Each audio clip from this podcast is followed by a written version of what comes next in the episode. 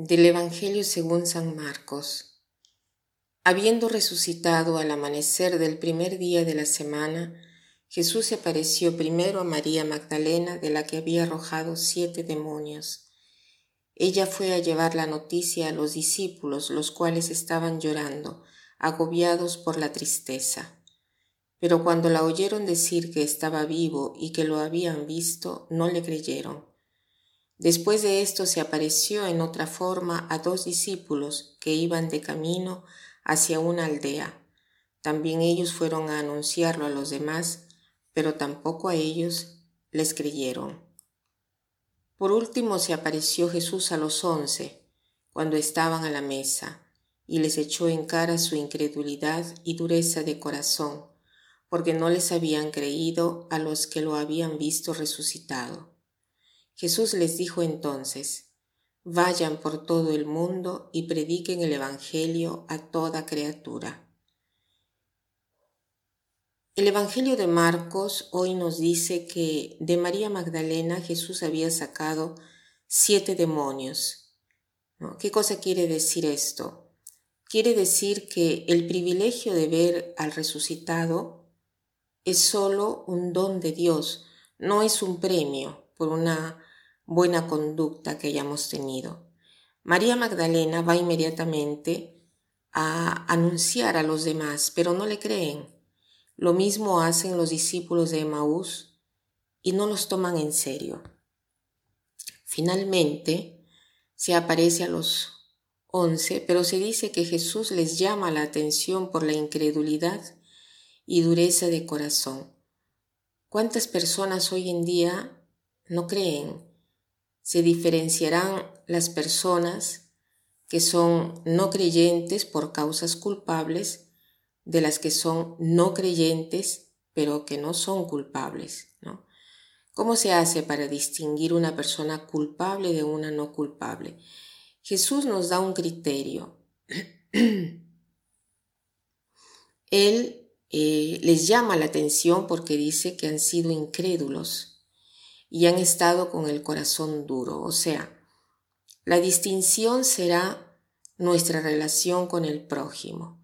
Jesús está presente en cada persona. Él dice eh, lo que no han hecho a estos pequeños de mis hermanos, no lo han hecho a mí. Y lo que han hecho a uno de estos pequeños, lo han hecho a mí. La distinción, como ya hemos dicho, es nuestra relación con el prójimo. En el Catecismo de la Iglesia, en el número 678, dice, Jesús ha anunciado en su predicación el juicio del último día.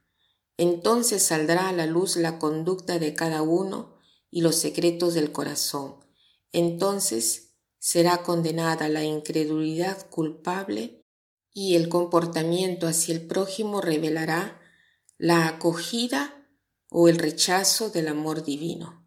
Jesús dirá, cada vez que han hecho algo a uno de estos pequeños, lo han hecho a mí. Entonces Jesús toma en consideración el comportamiento hacia el prójimo como la medida de nuestra fe. Muchas personas dicen que los contemporáneos de Jesús estaban eh, adelantados más que nosotros en cuanto al acto de fe porque veían en él la posibilidad de ver y tocar y sentir a Jesús. Yo diría que es el contrario, que nosotros ¿no? Eh, tenemos esta ventaja en creer eh, en Jesús más respecto a ellos, porque dos mil años de cristianismo han producido innumerables pruebas de la verdad de la fe. Tenemos santos en cantidad, un número sin fin de milagros, obras de arte que podemos definirlas divinas por la belleza, ¿no? sistemas de pensamientos profundos que te llevan a gustar de la vida, valorizaciones de cada persona. Cada persona para nosotros es muy importante desde el momento de la concepción hasta la muerte natural. Tenemos también las obras de caridad en todos los niveles, intelectuales, progresos científicos, en fin, tenemos muchas pruebas de la veracidad de nuestra fe. Pero al final de la vida, lo que cuenta es cómo se ha tratado al prójimo. En el prójimo que hoy podemos tocar a Dios y Jesús manda a los discípulos a evangelizar al mundo entero y subraya, proclamen el Evangelio a cada criatura. Cada criatura es importante, ¿no? Y a, mí me gusta decir que cuando evangelizamos, hacemos, eh, celebramos la liturgia del apostolado, ¿no? ¿Por qué? Eh, porque celebramos la presencia de Dios en el prójimo. No hay un modo de estar más cerca de Dios cuando estamos cerca al prójimo. La liturgia del apostolado significa encontrar a Dios en el hermano y esto permite que la presencia de Dios en nosotros se convierta en tangible, ¿no? Eh, eh, para todos, algo que lo podemos ver, que lo podemos tocar.